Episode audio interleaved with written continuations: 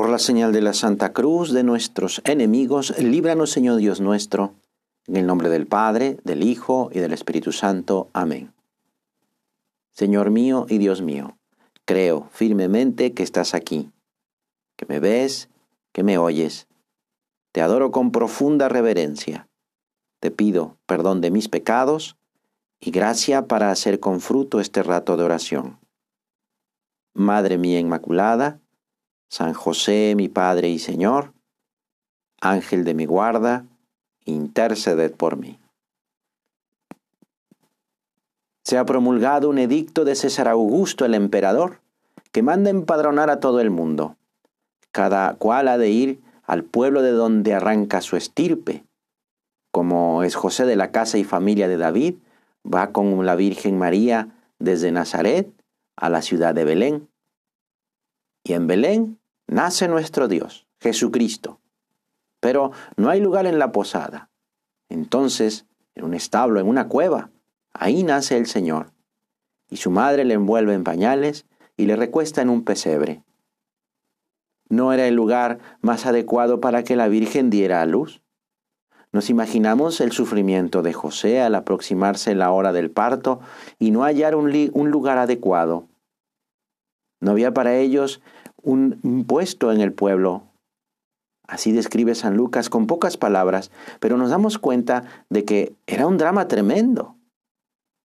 Dios se sirvió de estas circunstancias para mostrar la pobreza y humildad con que su Hijo había decidido venir a la tierra.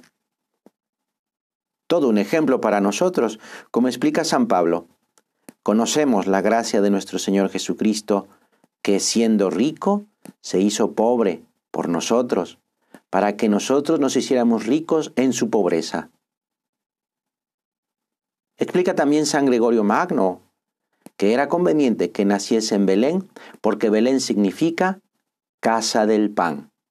Y precisamente Él, Jesús, es quien nos dice, yo soy el pan vivo que ha bajado del cielo.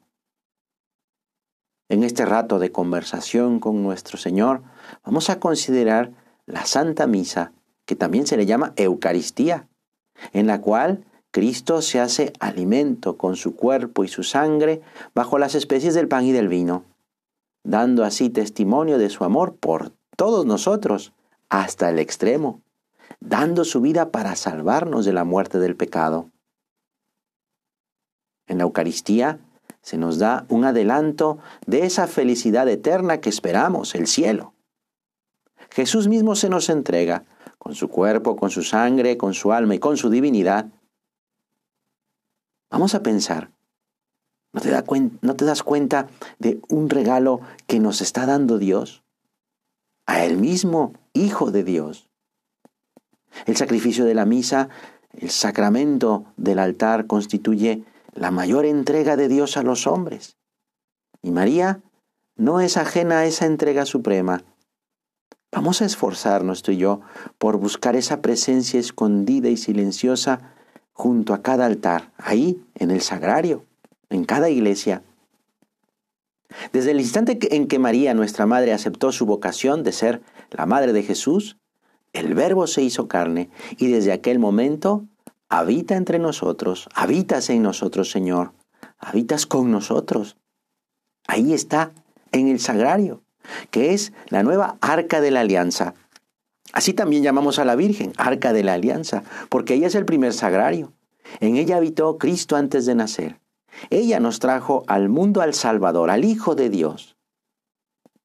Qué maravilla ver en que la Santísima Virgen es modelo de comportamiento para nosotros. ¿Quién trató a Jesús en la tierra con más delicadeza y con más cariño que ella? ¿Quién estuvo más pendiente de él en los largos años de su vida oculta y también en la vida pública? ¿Quién lo recibió con mayor devoción en la comunión después de que el Señor se marchó al cielo?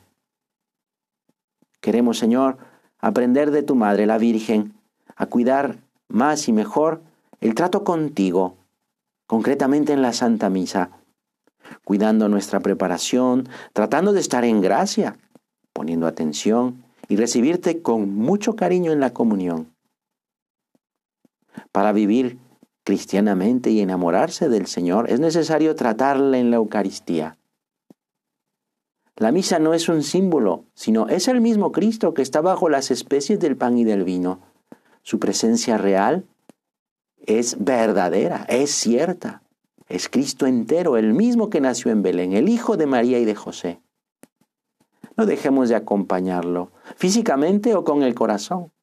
Que se nos vaya el pensamiento al sagrario más cercano o al sagrario que más nos guste. Ay, ¿qué haremos en la presencia de Dios sacramentado?